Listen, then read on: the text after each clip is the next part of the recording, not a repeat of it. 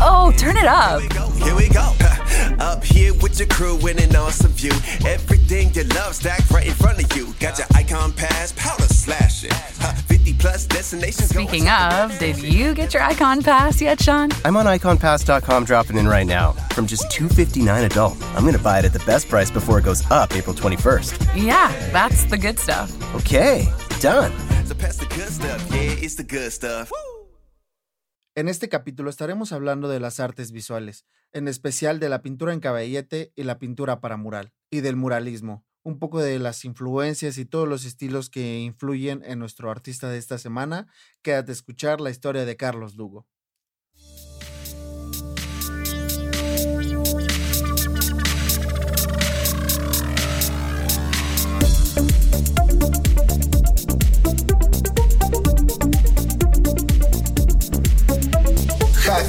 Artista. Un podcast en el que semana a semana conoceremos el detrás de la vida profesional de cada artista. El arte que poco conocemos pero que tanto disfrutamos.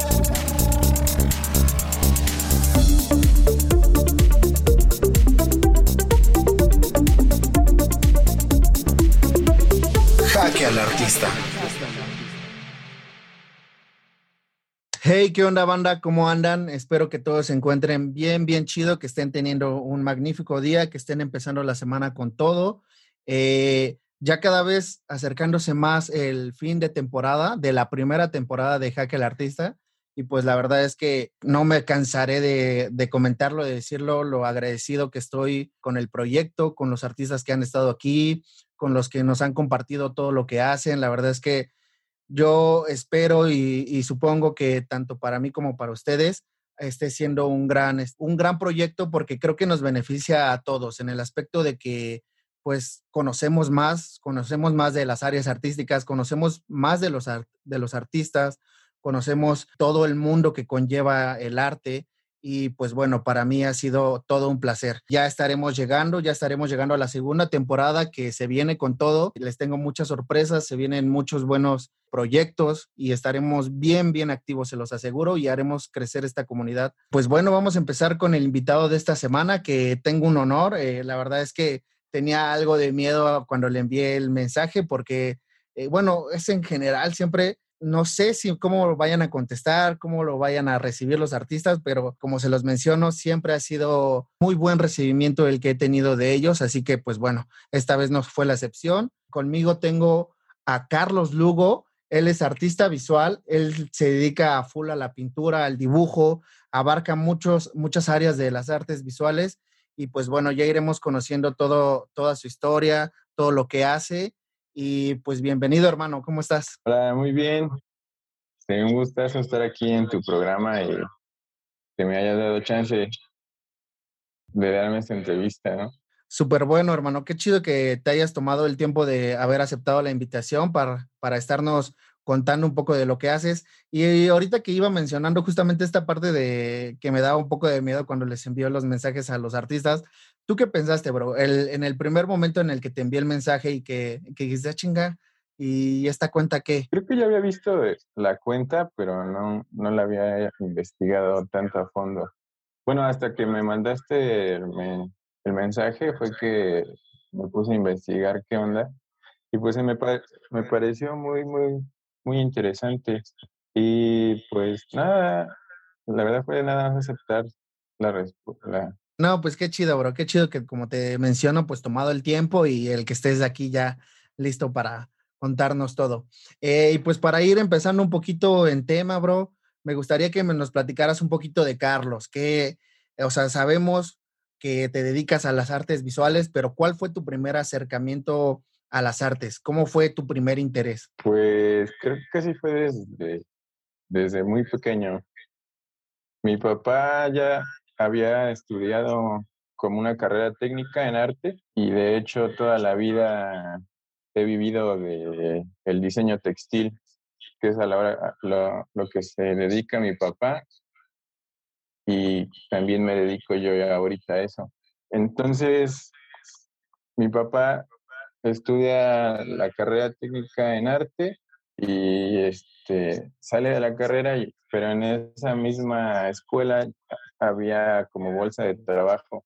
Entonces pasa que conoce el mundo del diseño textil y se clava totalmente en eso.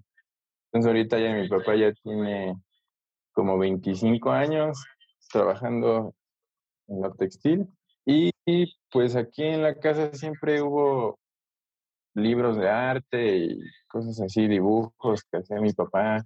Y para esto pues al principio yo de pequeño pues solamente veía de repente esas revistas o libros que había aquí, pero no me clavé tanto como hasta la secundaria, yo creo.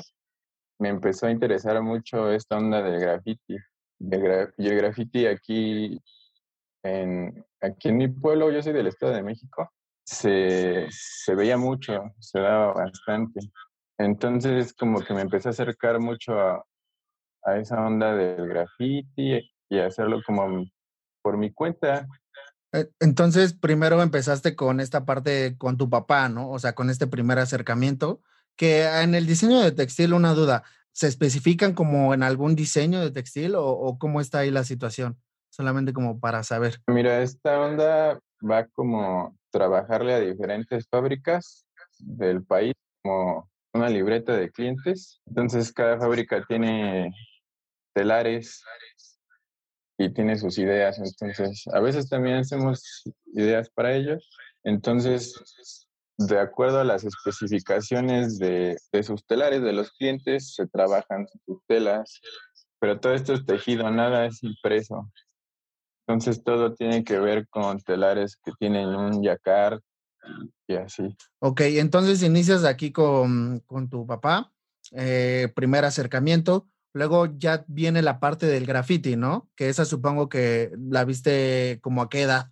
Pues que unos 12 años, me parece. Ah, ok, súper chavo. Sí, y te digo, ya antes sabía que aquí existía arte, pero no, no, no, no tan artísticamente, ¿sabes? Ajá, no, no era consciente todavía, ¿no? Como de lo que había. Sí, pues pasa que ya empecé a empapar más este, cuando entré a la, a la secundaria y de ahí pues aerosol, hacer letras, pues cosas, cosas de esas que hacen uno en el grafiti. Bueno, que aún, que aún me encanta, me encanta mucho el estilo del graffiti, también forma parte todavía de mi obra porque yo nunca he, bueno, más bien no he soltado un aerosol, siempre en mi obra va, va a haber aerosol y así. Ok, entonces, o sea, pero en el acercamiento del graffiti ¿lo hacías primero a dibujo o más bien empezaste primero con dibujo o con ya este aerosol? Pues fueron como las dos cosas a la vez. A veces hacer un boceto de unas letras y de repente sales a pintarlas a la calle y, y en lo que salga. Pues en ese tiempo casi no, no era tan bueno, pero la idea era siempre estar constantemente practicándolo dibujo, el graffiti ya en la calle. Ya. Pero, ¿y ahora cómo te fue en esta aventura con el graffiti en la calle? O sea, ¿qué tan problemático te fue para ti como el empezar ya a ponerle tinta en, la, en las paredes o así? Cuéntanos, ¿cómo, cómo estuvo ahí esa onda? Pues de, de graffiti legal casi no tuve problemas, ¿eh? ¿Sabes? Sí, me escurridizo y casi no lo hice tanto. Hacía más graffiti legal de que te sus bardas las personas, pero pues casi nunca tuve problemas. Siempre fue practicar y practicar, tener un grupo de amigos y con ellos salir a pintar. Yo me acuerdo que había mucho el nombre que te caracterizaba, ¿no? Como esta, la placa o como le mencionaban. Sí, exactamente. Yo empecé con, con la placa de Snow, pero como que la fui dejando cuando me, cuando según me empecé a ser más artista o empecé a agarrar un pincel, como que lo fui dejando más atrás.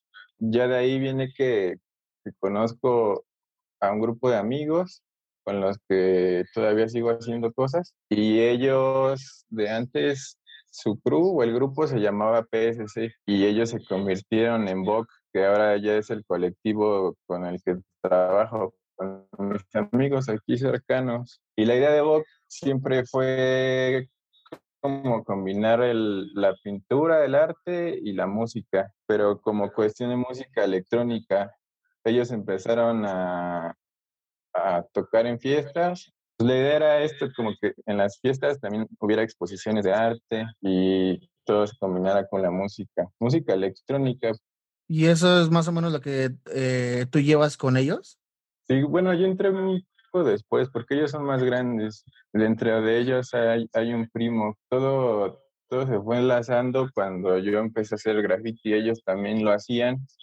Entonces empiezas con esta parte del graffiti, eh, luego, ¿qué se vino? ¿Qué, ¿Cómo empezaste con, la, con las demás artes visuales, con, con la pintura y demás? Pues de ahí viene que dejé de un poco de hacer graffiti como tal, letras y toda esta onda, porque ya no tenía con quién salir a pintar. Todos mis amigos que con los que iban a la secundaria se empezaron a apartar y yo fui como el único sobreviviente de, de esa onda. Entonces de ahí yo empiezo a hacer street art o stickers. Se me hacía más fácil salir a la calle de esa forma. Entonces empecé a sacar stickers y a pegarlos en la calle y me empecé a acercar a, a la técnica de la serigrafía y la serigrafía también me la enseñó mi papá. Y de hecho él empezó igual a tener un taller desde, desde antes de que yo naciera. Mi papá tuvo un taller aquí de serigrafía en la casa, todavía antes de que se clavara en, el diseño textil, pero yo no, yo no lo sabía muy bien hasta que hubo una vez que me dijo que sabía hacer esa onda de los stickers y pues fue que me enseñó y cuestión de días fue que aprendí eso de la serigrafía y me empecé a acercar más a eso de la serigrafía y por eso me acerqué al colectivo donde estoy ahorita. Ellos también hacían mucho esto de stickers y así ya lo veían más artístico. En ese tiempo, cuando Vox se fundó, ya, ya lo veían más artístico y ya no era tanto de salir a la calle, sino algo, algo con mayor calidad y así. Entonces ya ahí me empecé a acercar con ellos. Digo, la idea de Vox siempre ha sido pues unir esto de pintura y arte, música.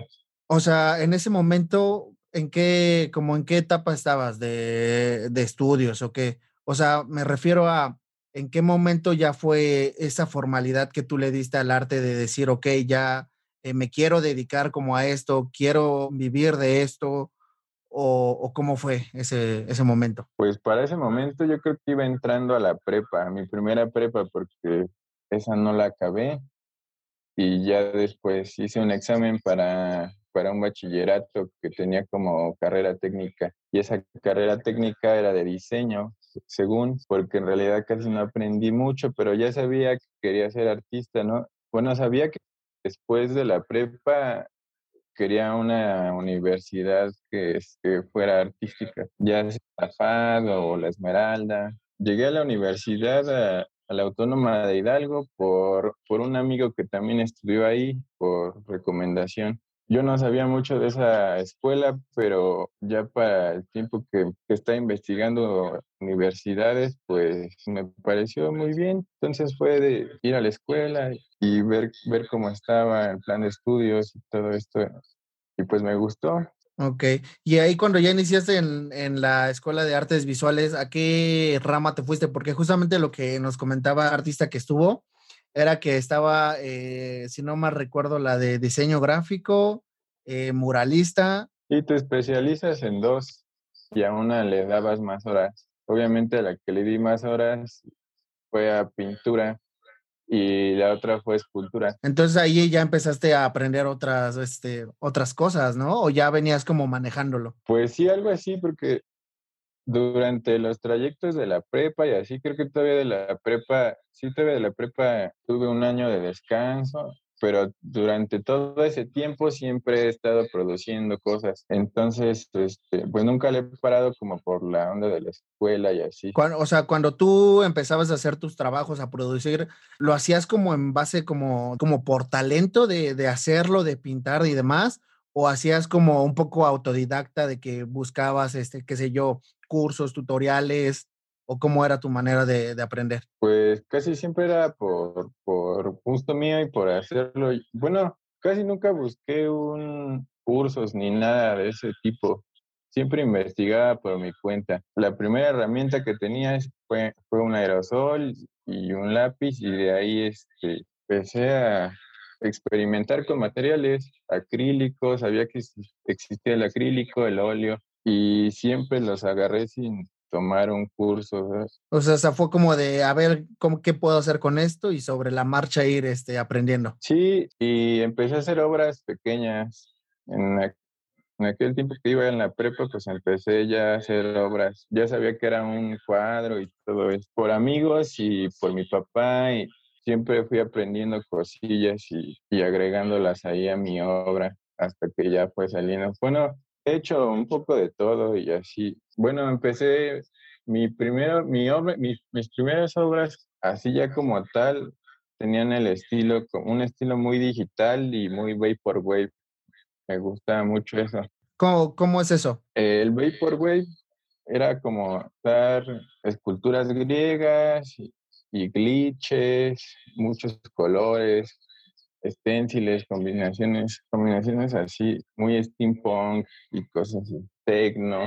Entonces todo, todo también venía como con, con, lo que hacíamos yo y mis amigos, la música tecno y todo eso se reflejaba mucho en la obra que hacía en ese momento de, de la prepa. ¿Tú también haces música? Pues no. Bueno, le agarro la onda de tocar en players y música tecno, house, tech house, pero pues así como estoy muy clavado en eso de la música, pues no. Ok, es más, ese sí es más como un poco hobby, como... Ándale, sí, porque la música me gusta demasiado. Siempre igual hemos sido amantes de la música y estamos en constante búsqueda de, pues, de música nueva. ¿Ese es como tu estilo, tu influencia musical? Este, el techno, el house y demás. Justamente hace ratito estaba escuchando tu SoundCloud que tienes ahí en tu perfil. Ahí, por ejemplo, o sea, tengo entendido que trabajaste la ilustración o cómo, cómo estuvo ahí. Pues en lo que es mi SoundCloud de repente grabo DJ sets con música que me gusta y, y aparte del techno y del house también me gusta pues el hip hop y mezclas así tropicales, me gusta la salsa, entonces en SoundCloud siempre encuentras música muy buena que no encuentras en otros lados. Entonces siempre estoy ahí en la constante búsqueda de música y ha sido ahí de, de que hago de repente DJ sets, pues para que los escuchen mis amigos, más que nada, porque no tengo un alcance tan largo con eso. Ya, qué chido, qué chido que aún así, o sea, como entregándote en, tus artes visuales y demás, que sabes que es lo tuyo, que es lo que te apasiona, eh, aún así tengas como la oportunidad de experimentar otro, otra, otra área del arte, ¿no? O sea, eso está bien chido y creo que al final de cuentas eh, hay como espíritu, ¿no? En el artista de, de querer como saber más eh, y, a lo mejor respetando el hecho de que eh, saben ustedes que no es a lo mejor en lo que se van a dedicar al 100, pero pues no tiene nada que ver que lo, lo conozcan, ¿no? Que sepan cómo eh, tocar un player y demás, justo como lo mencionabas. Pero ahora, platícame un poquito, bro, de tu estilo, de tu estilo que manejas en, en, en tus pinturas, en tu obra. La verdad es que es algo que tienes como muy remarcado. La verdad, yo, yo, iba viendo tu feed de Instagram y es que se me hace increíble, ¿no? O sea, se me hace muy chido cómo manejas tu gama de colores, como cierta gama de colores, como cierto estilo.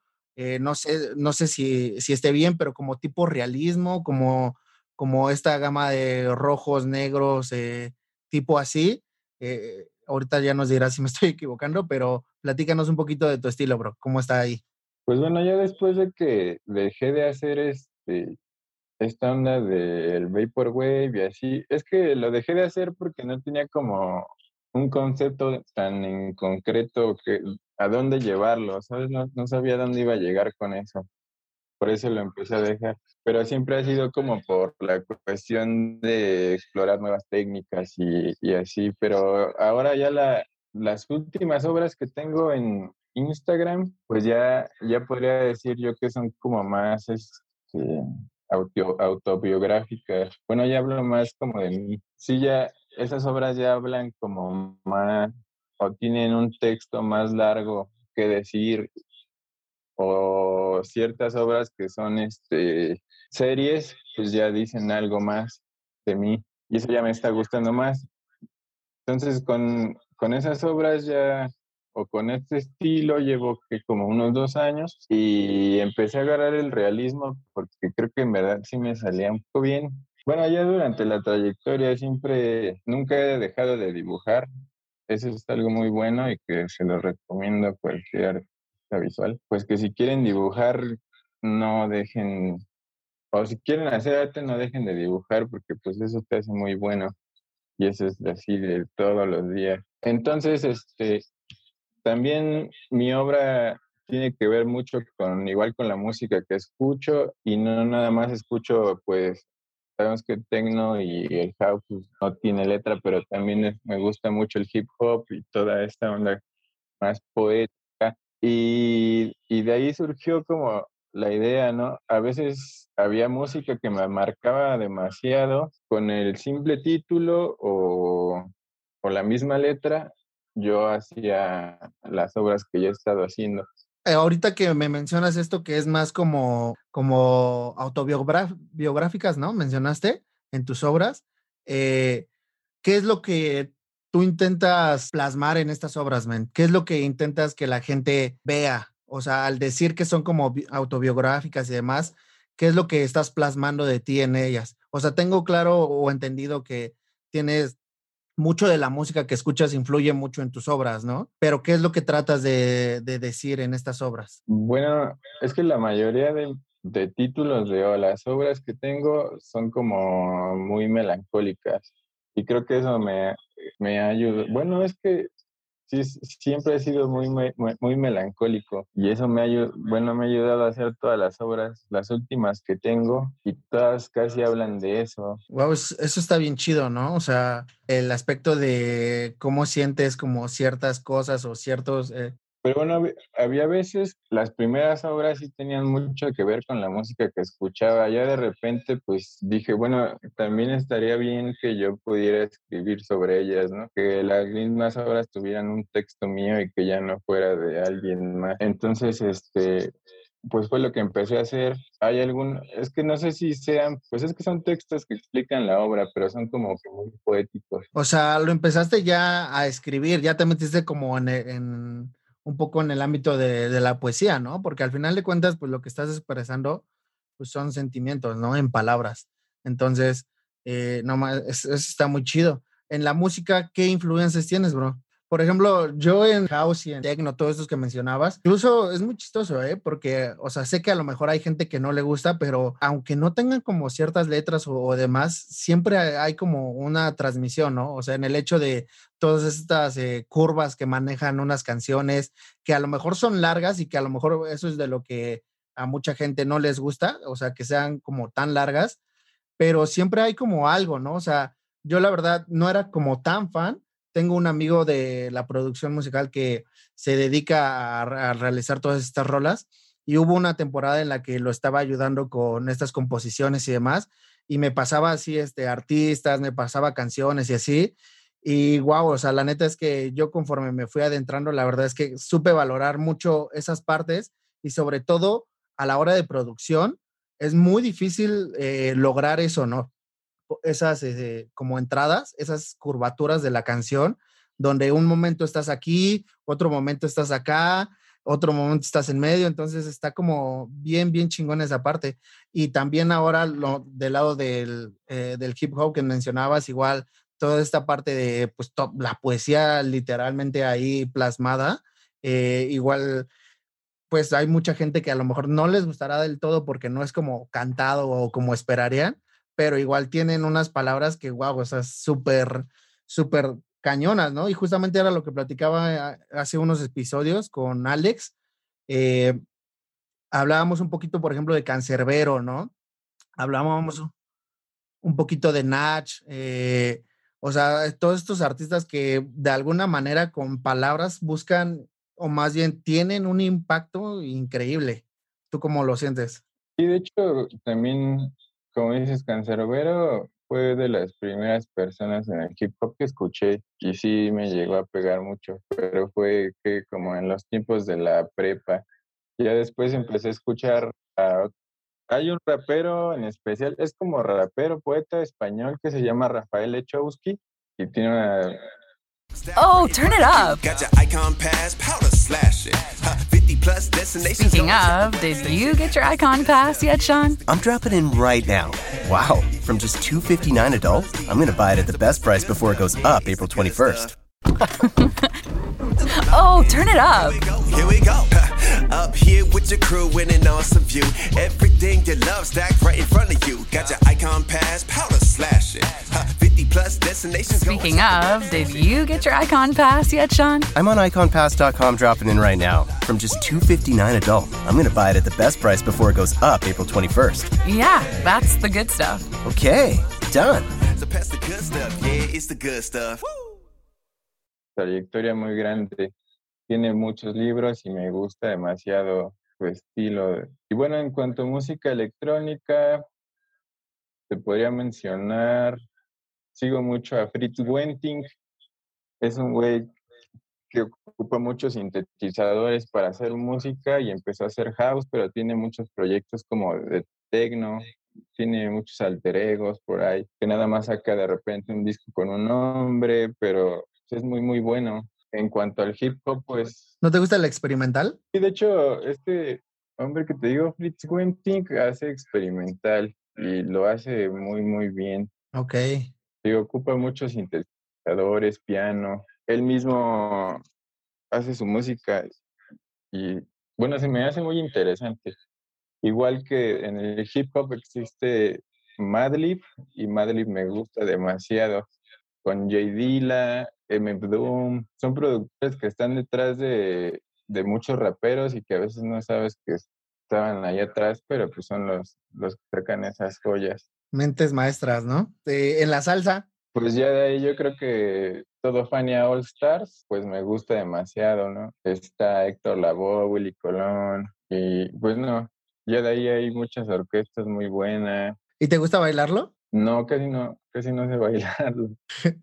Pero está bien chido, ¿no? ¿A poco no me negarás que cuando estás solo o así no te da ganas como de... Ah, bueno, sí, de hecho hasta pinto con salsa y así, pero pues hay muchos, hay muchos salseros, de, hecho- de eso pues hay demasiado, pero pues te menciono Fania All Stars porque allí de ahí vienen muchos artistas. Oye, está, está muy interesante tu sección musical, ¿eh? Porque como que traes tres puntos, eh, pensaríamos como que muy diferentes, pero muy interesantes, porque salsa, esta parte de techno house y esta parte del hip hop, está, está bien chido. ¿Te cierras como, Hay que, hay alguien que recomendaría demasiado y también me ha inspirado mucho en mi obra porque es así muy, muy, muy- un hip hop muy nostálgico. Se llama Ruido. Ruido, Ruido es un, un beatmaker de Puebla y es así mi top productor de hip hop aquí en México. Y agarra como fragmentos de películas mexicanas y, y de ahí hace su música. Y todo es muy low-fi. ah, ok, sí, esta parte de agarrar, agarrar este samples de películas y demás, ¿no? de videojuegos viejos y, y ese tipo de música. Pero es muy bueno, tiene como su marca que lo diferencia de varios güeyes que hacen hip hop. Ok, ok, ok, qué chingón. Como te decía, o sea, la verdad es que está muy padre, bro, que, que influya de esta manera la música, pero a ver, ahora coméntame, ¿cómo va primero el proceso creativo de Carlos? ¿Escuchas una canción y sobre esa te lleva el ritmo a pintar? ¿O tienes clara como la pintura y escoges tu sección musical? A ver, ¿cómo, cómo está esa parte? Bueno, mi, pro- mi proceso creativo también tiene que ver con mi estado de ánimo y creo que siempre estoy más triste es cuando produzco más mis obras. Entonces ya de ahí vienen muchas, pues viene de todo mi repertorio de música y ya de ahí me empapo de todo eso y empiezo a sacar como frasecillas o de libros que de repente igual leo. Y te digo, ya, ya, no, ya no me gusta tanto sacarlas como de la música, pero sí es como mi paro, pero ahorita ya, ahorita ya me, me gusta más escribir lo que, de lo que va, se va a tratar mi obra o mi serie de obras y ya de ahí este, veo pues, ahorita ya me gusta hacer obras así en formato grande, pues no for- formatos de bastidores grandes, dos metros, un metro, ya no hacer cosas pequeñas, que de repente pues para practicar, pues sigo haciendo pinturas pequeñitas, pero son así, pues pintura y dibujo de estudio. Pero en esta parte que dices, o sea, haces la ilustración, ¿no? O sea, digamos que haces una ilustración y luego aparte haces un texto que es como la descripción de esa, de esa ilustración. ¿Cómo lo imaginas? ¿Lo, lo dibujas antes o cómo está esa, ese proceso? Bueno, también aparte de todo, este, me, me trato de empapar como que de artistas que sigo y de imágenes. Siempre también estoy, le doy un buen rato a estar buscando imágenes en, en la red. Entonces, eh, bueno, sé que me gusta mucho el estilo barroco y cuerpos humanos, todo esto, eh, como este, cosas muy oscurantistas. Entonces ya de ahí viene como mi proceso de de ver qué figuras puedo ocupar. Y... Sí, sí, sí, justamente lo que mencionabas es como que lo que me, me imaginé en tu feed, ¿eh? o sea, si es algo que, que, está plasmado ahí, que tienes como esas influencias. Tú, bro, ¿cómo, ¿cómo describirías a Carlos? O sea, hace ratito mencionaste algo muy, muy bueno, muy chido que se me hace a mí, que es la melancolía, ¿no? O sea, yo siento, por ejemplo, en los artistas que sí es como muy a flor de piel el hecho de que eh, ciertas situaciones o así, eh, como que te pegan, ¿no? Sí, pues yo diría eso, que, que, soy una persona bien melancólica. De hecho, todos mis amigos lo saben, siempre soy así. Y cuando de, de, veras estoy así, pues me encierro y puedo producir muchas obras. Luego hay veces que dejo pasar meses y no, no pinto, pero hay veces que puedo acabar una obra en un día, pero todo depende como de ese, de ese estado de ánimo, pero pues te digo que cuando, cuando estoy más así en esa melancolía es cuando produzco más. Ok, pero ¿por qué, bro? ¿Por, ¿por qué crees que es cuando más? Creo que diría que te, tengo como que todas las herramientas para, en ese momento tendré todas las herramientas para poder hacer una obra, ¿no? Y es que eres como que trabajas más como con esa furia te, te inspiras demasiado y te clavas tanto en algo en el estado de, de, ánimo en el que estás en ese momento, bueno, yo, y es cuando produzco algo así de... ¿Cómo logras concentrarte, bro? Porque, o sea, a mí, por ejemplo, la neta me ha pasado así momentos nostálgicos, como, como tú dices, y no sé, o sea, en lo particular a mí me cuesta un buen poderme concentrar a la hora de trabajar. O sea, ¿cómo puedes plasmar ese, ese sentimiento? ¿Cómo, cómo lo, lo ejecutas? Pues creo, creo, mi, creo mi atmósfera, ¿sabes? Mi atmósfera tanto de música, tener ahí varios textos escritos y también como pintar, pintar es como estar escribiendo a la vez, ¿sabes? Puedes agarrar un, un pincel con demasiada fuerza. Y, bueno, vas leyendo tú tus, digo que vas leyendo tus pinceladas. ¡Wow! ¡Qué chingón! Y pues ahí pasa que, pues también al ocupar demasiados materiales, porque no nada más mi obra se trata de óleo sobre tela o acrílico sobre, sobre tela o madera. Siempre te digo que, bueno, me gusta que mi obra sea como que rica en material, entonces también eso me mantiene siempre bien entretenido y clavado en mi obra cuando la estoy haciendo, porque pues ocupo, la mayoría de mis obras tienen una carga bien grande como de, de imprimatura y de carbonato de calcio, entonces tienen como que esa presencia más en 3D, diría yo. Tienen texturas, me clavo mucho en las texturas que puedo lograr hacer, no sé, incluso a veces cemento, mezcla, tierra, y sobre ese mismo, sobre ese mismo proceso, pues voy ocupando este, en mis figuras principales óleo, aerosol, o sea, me gusta que la pintura tenga muchas texturas sobre ella, que no sea como una obra plana. Eso es lo que me gusta demasiado. O sea, te gusta meterle como producción, ¿no? Que haya de, de todo un poco. Wow, qué chido. La verdad es que me acabas de dar como una bofetada de ignorancia porque eh, no, no, no ubico muchas cosas y me gustaría que nos platicaras un poquito de cómo están las clasificaciones dentro de la pintura, porque escuché que ahorita mencionabas eh, pues pintura sobre óleo, sobre acrílico. Platícanos un poquito cómo está clasificado el mundo de, de la pintura, por favor, bro. Bueno, creo que ahorita la pintura, bueno, la pintura que es cara de, de, siempre es, ha sido el óleo, porque pues la pintura del óleo es muy cara. Pero bueno, yo no lo hago por eso, y el acrílico es muy barato porque pues lo que te cuesta un tubo de óleo, yo creo que te compras como unos cinco de acrílico, ¿no? Pero pues no es por eso, tío, me gusta que mi obra como que sea rica en material y yo creo que hay demasiadas obras muy buenas que también, pues en acuarela, hay acuarelas muy buenas y, no lo dejan de ser por el material que ocupes. Ok, ok, pero esto, este tipo de materiales sobre óleo, sobre acrílico, conllevan como algún tipo de, de pintura, o sea, no sé, en una se ve más realista, en otra un poquito más plana, o cómo se manejan ahí los matices. Pues el óleo sí es más pesado. Yo creo que el óleo, como es como pasta, sí puedes hacer este, texturas más, más gruesas, pero con el acrílico, bueno, en cuestión de, de que, de que puedes ser realista con acrílico y con óleo, creo que es lo mismo. Eso, eso también depende de tu técnica y la paciencia que le tengas, porque yo también ocupo más acrílico porque el acrílico, en cuestión de secado, el acrílico seca en horas, ¿no? Hasta en minutos. el proceso del óleo también es más, más largo porque, pues como es aceite, entonces, este, pues una obra en óleo completa puede tardar, yo creo que un mes en secar bien. Wow, wow, qué, qué complejo. O sea, ¿es, más complejo entonces manejar el óleo? Pues Sí, no, porque es noble, porque el óleo lo puedes, puedes dejar una mancha y la puedes mover al otro día.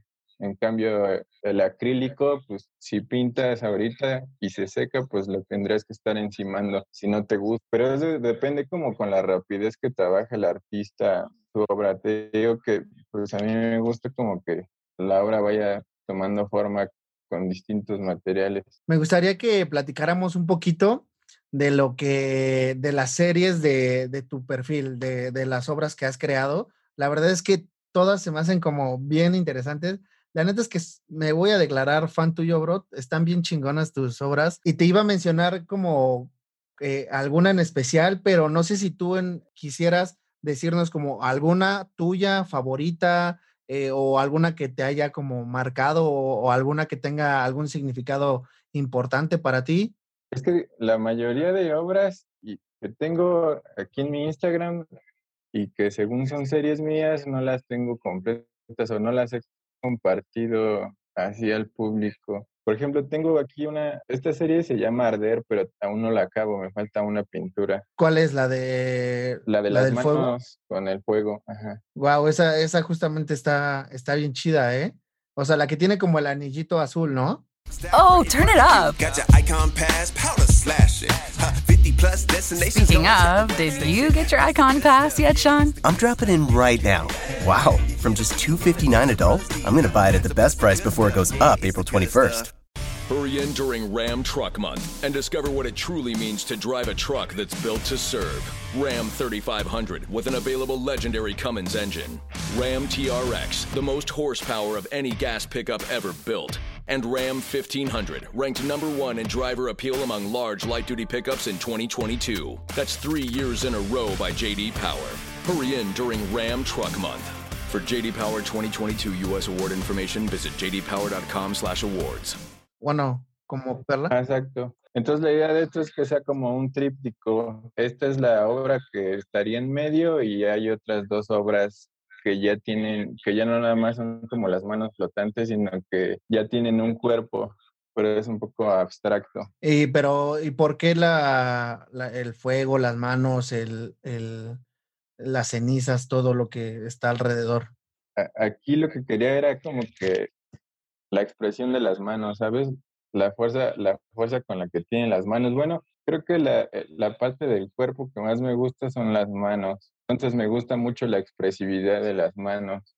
Sobre todo yo que ocupo las manos para todo, me, me gusta esa fuerza que reflejan las manos, ¿sabes? Está, está cañón. Y este, el de el del niño o hombre, no sé que sea en, en blanco, que fondo negro. Sí, esa pintura es como un autorretrato. De hecho, también es una serie. Y aquí son dos pinturas. Me falta el retrato de una mujer y los quiero entrelazar. La idea es entrelazarlos con... La pintura ya está en proceso. La idea es entrelazarlos con, con este fragmento en rojo que tiene. Ah, ok, sí, sí, sí. O sea, es como continuidad del otro. Exacto. Esa es la continuación. Bueno, diría que las dos obras hacen una. Ok. ¿Y cuál es de el, el motivo de la mujer? Bueno, la, la, la, la obra se llama Consciente Luz, Consciente Sombra. Entonces, la consciente sombra es esta que ya está aquí en la red, la del niño. Consciente luz sería el retrato de la mujer.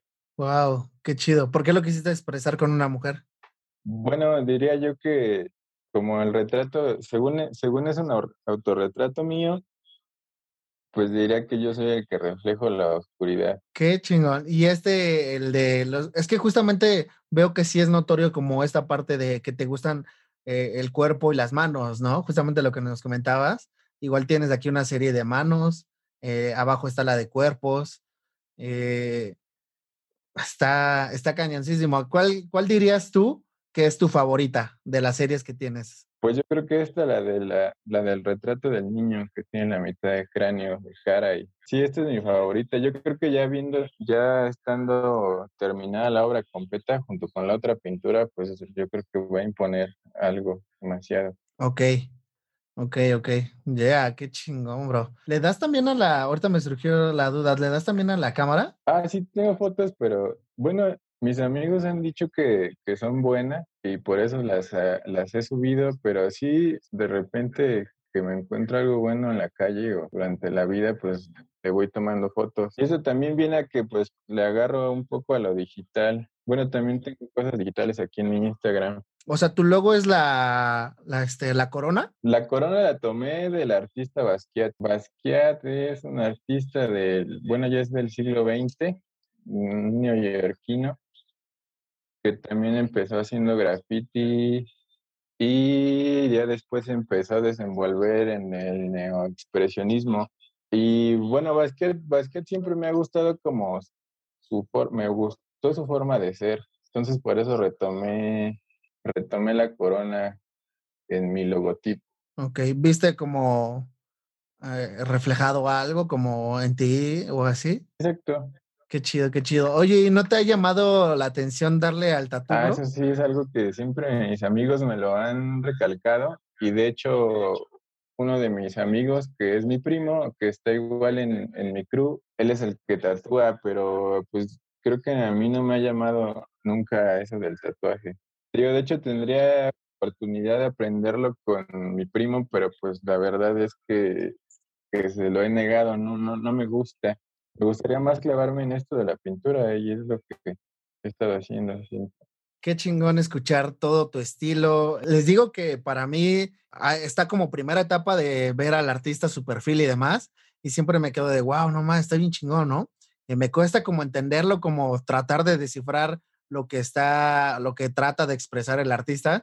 Y ya cuando llego a la etapa de, de platicar con el artista, de conocer lo que está detrás de él, de conocer como todas sus influencias, de conocerlo un poquito a él, eh, nomás se me hace, la verdad es que muy chingón y se me hace toda una relación, ¿sabes? O sea, ya cuando conozco todo lo que influye en el artista y sus obras, ya es cuando digo, wow, tiene toda la similitud en, en ellas, ¿no? Pero pues bueno, bro, iniciamos con, eh, o más bien nos vamos a la etapa de Jaque al Artista, que es una pequeña dinámica que manejo con, con los invitados, con los artistas. Eh, es un pequeño juego en el que se trata de poner A o B, hacerlos escoger como entre una u otra. Entonces, eh, no sé cómo estés listo o, o cómo ves. Sí, pues dale, a ver qué sale. Va, va, va. Ya estás. Pues vamos a empezar con, ¿qué preferirías? ¿Quedarte con el graffiti o la música? Yo creo que no dejaría la música. Bueno, porque el graffiti es parte de las artes, pero pues podría dejarlo. De hecho, lo dejé por mucho tiempo. Entonces, ahora, ¿mural o pintar en mural o en digital? Pues ahí sí decidiría, yo creo que el mural. Ok, ok, claro. Ah, ¿En mural o en cabellete? Ahí sí ya dejaría. Yo es que no sé, eso sí. Órale, eso sí está en jaque. Justamente. ¿Por cuál te vas? ¿Cuál escoges? Si tuvieras que quedarte con una para pintar para siempre. Pues la pintura de caballete no la dejaría. Ahora, ¿con qué prefieres? ¿Pintar con salsa o pintar con house? Si solamente te tienes que quedar con una, la otra se va eliminada. Vale. Mm, será? Déjalo, pienso, déjalo, pienso con qué pintado más. No, pues yo creo que dejaría el house. Para pintar, yo creo que la salsa sí me, sí me inspira un poquillo más. Y entre la salsa y el hip hop, Yo creo que ahí sí escucho más hip hop que nada. Sí, el hip hop es el que escucho un poquillo más. Y siento que tiene más vertientes del hip hop. ahora, entre prefieres pintar en acrílico o en óleo. Yo creo que en acrílico, por la rapidez. A veces tampoco soy, también no soy tan paciente para estar esperando el óleo. Y por último, eh, ¿qué te gusta pintar más? Pero hombre o mujer, ¿qué te gusta pintar más? Pues creo que me quedaría en la mitad, ¿sabes? Es que pasa que, bueno, ahorita estoy haciendo pinturas y las pinturas que estoy haciendo tienen cara. También como las de las manos, no hay una cara que defina el género de lo que hay ahí. Entonces, por eso diría que, que me quedaría como en la mitad porque Bueno, te la tomo como media y media. Este, súper bueno, bro. ¿Cómo, cómo lo sentiste? ¿Te, ¿Te costó un poco o papa? un poco, bueno, sobre todo lo de lo de la música, ¿no? No, la música de verdad no la cambiaría. No, qué chingón, qué chingón que sea una manera de que te ayude a, a expresar. Y pues bueno, carnal, eh, nos estamos acercando al final. Platícanos qué se viene para Carlos, platícanos un poquito de tus proyectos, eh, qué, qué tienes en puerta. Pues en Puerta tengo mucho más este pintura. Te yo creo que tendría que acabar las series que, que tengo ahí sin terminar y pues tengo mucho más ideas ahí en Puerto. Tengo muchas pinturas. Yo creo que el artista siempre ha tenido muchas obras inconclusas y pues es estarlas eh, terminando y, y seguir haciendo nuevas cosas. Y bueno, ya que si es que se, si es que acabo o culmino estas obras a corto plazo, pues me gustaría exponerlas, o sea, me gustaría ya tener una, una exposición individual de todas estas obras. Yo creo que ya tendría algo bien en concreto de qué hablar y, que todas como que se van uniendo. Buscar algún espacio donde poder exponer y, y eso. Genial, bro. ¿Cómo, si nosotros quisiéramos eh, adquirir alguna de tus obras, cómo, cómo está esa, esa situación, bro? Eh, no sé si trabajas también como personalizado o bajo encargo, personalizadas, para que igual lo cheque la, la audiencia. Sí, de hecho sí, bueno, el único contacto que, que tengo sería el de mi Instagram, no tengo Facebook, ya tiene un rato que no lo ocupo, pero pues siempre estoy al pendiente de mi Instagram, entonces cualquier cosa que, que gusten, no, pues sí, porque hago trabajos como de que de retrato y de dibujo, pero pues eso no lo, no es, no es parte de mi obra, o sea, lo hago como por trabajo, más, más que nada. Ok. Estas obras que tienes, ¿tienes algunas como en venta o todas son eh, hechas como para ti? No, de hecho sí, yo creo que pensaría vender todas. Es la idea, o siempre ha sido la idea, vender mi obra. Pero pues es difícil. Pero sí, de hecho, pues todas están disponibles a quien guste. Un mensaje y ahí estará la información. Ya, chingoncísimo. No, pues ya se la saben, banda. eh, vayan, bueno, ya estaré compartiendo todo su, su trabajo de Carlos, pero si tienen el chance, vayan a ver su perfil. eh, ya saben que se los dejo aquí en la descripción de cada capítulo. Vayan a checar su perfil. Está muy cabrona su arte, neta. Dense un clavado. eh, no duden en preguntar si tienen como de alguna curiosidad de alguna arte que, que les que quieran como adquirir eh, mándele un mensaje a Carlos, súper buena onda, la verdad es que, pero pues nada, banda, eh, agradecerte hermano, agradecerte mucho por haberte tomado el tiempo de estar aquí con nosotros, de habernos compartido tu historia, eh, muy chingón, la verdad, muy chingón todo lo que haces. Eh, adelante, carnal, yo sé que se vienen muchos proyectos para ti y estoy seguro que vamos a saber, seguir sabiendo de, de ti más adelante, de todas tus obras y también se va a realizar ese, este proyecto que nos comentas de poder exhibir tus obras. Estoy seguro que ahí ya te estaremos viendo. Y pues nada, hermano, no sé si quieras dejar algún mensaje. eh, adelante. Bueno, pues muchas gracias a ti primero por invitarme a tu programa. Y pues nada, chequen, chequen los demás podcasts que están muy buenos. Y pues también chequen ahí mi obra. Casi siempre estoy constante. Bueno, no, no, tengo tanta constancia en los posts, pero pues en historia siempre estoy ahí este, viendo lo que estoy haciendo, compartiendo todas, todas mis cosas. Y pues sí, no duden en preguntar cualquier cosa, pues aquí estoy. Ya estás. Súper bueno, bro. Pues entonces, ahí ya se la saben, banda, y se los dejo todo en la descripción. Un saludete, hermano. Muchas gracias por estar aquí en Jaque al Artista. Gracias, igual, saludos.